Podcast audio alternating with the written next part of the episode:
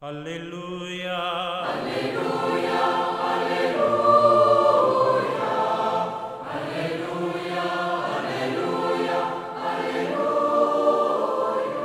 y los envió de dos en dos. Con esas palabras, el evangelista Marcos nos invita a introducirnos en este domingo en este acto de envío que el Señor hace de sus apóstoles, de sus discípulos.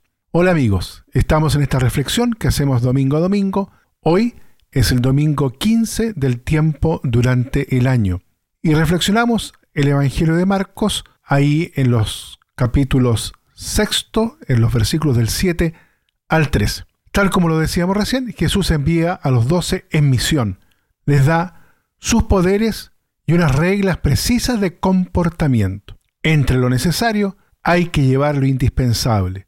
El estilo del anuncio consiste en reproducir las características de Jesús, que predicaba en palabras y realizaba algunos signos, milagros, es decir, acciones. Así pues, la de los doce es una experiencia de aprendizaje, una especie de noviciado, en el que ejercitar el arte de tomar en serio el hacer el bien, algo que prolonga y actualiza la misión de Jesús. Nos preguntamos por qué los envía de dos en dos, como aparece en el versículo 7. Aquí podemos ver nosotros dos motivos. El primero de naturaleza jurídica. Según el mandamiento antiguo, un testimonio solo tenía valor cuando lo refería al menos dos personas. Un segundo motivo se puede reconducir al hecho de que el apostolado es una realidad comunitaria. Aunque lo llevan a cabo pocas personas, se es enviado por una comunidad y se actúa en nombre de ella.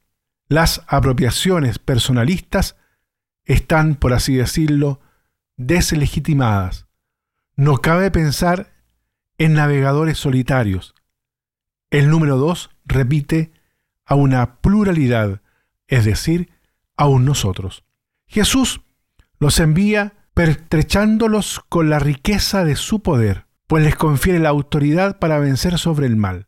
Parten enriquecidos con esta certeza vital, moviéndose entre los meandros, por así decirlo, de lo negativo, con la convicción de ser portadores de novedad. Esta es su única provisión. Todo lo demás se convierte en un accesorio embarazoso. Es preciso ser ágiles de cuerpo y libres de corazón. Es la libertad respecto a las cosas para ser enteramente del Señor. El hecho, por ejemplo, de no llevar pan o dinero es un canto a la providencia que presupone una confianza fuertísima en el Señor.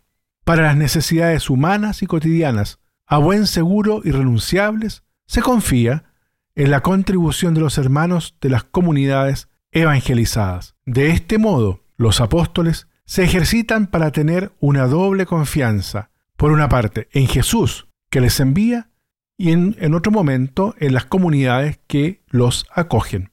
La norma de permanecer en la misma casa educa a los discípulos para emplear bien el tiempo, evitando la búsqueda de comodidades o de ventajas personales. En la medida en que eviten ser vagabundos, podrán invertir todas sus energías y toda su atención en la tarea que se les ha asignado. Se trata del dinamismo del verdadero discípulo, de la entrega completa de todo el ser para realizar hasta el fondo la voluntad de Dios. Sin embargo, el programa apostólico redactado por Jesús prevé también, por supuesto, la humillación y el fracaso.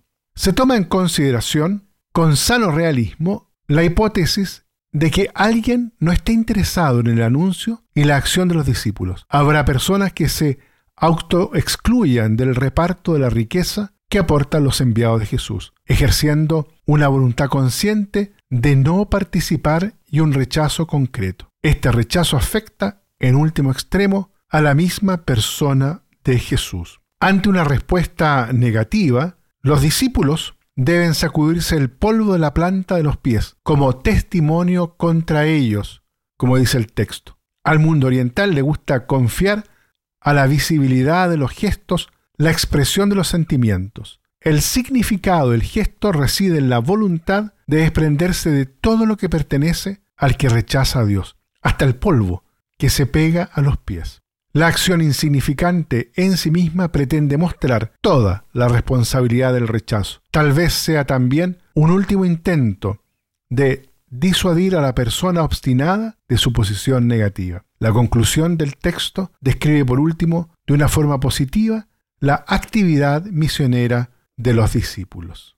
Muy bien, queridos amigos, los invito entonces para que en este domingo nos podamos renovar juntos en este acto de envío que realiza el Señor de cada uno de nosotros. Lo hace en forma personal y al mismo tiempo comunitaria, para que podamos compartir así la alegría de lo que significa testimoniar, evangelizar, compartir con otros la experiencia de Cristo resucitado. Que el Señor los bendiga a todos y a cada uno. Aleluya.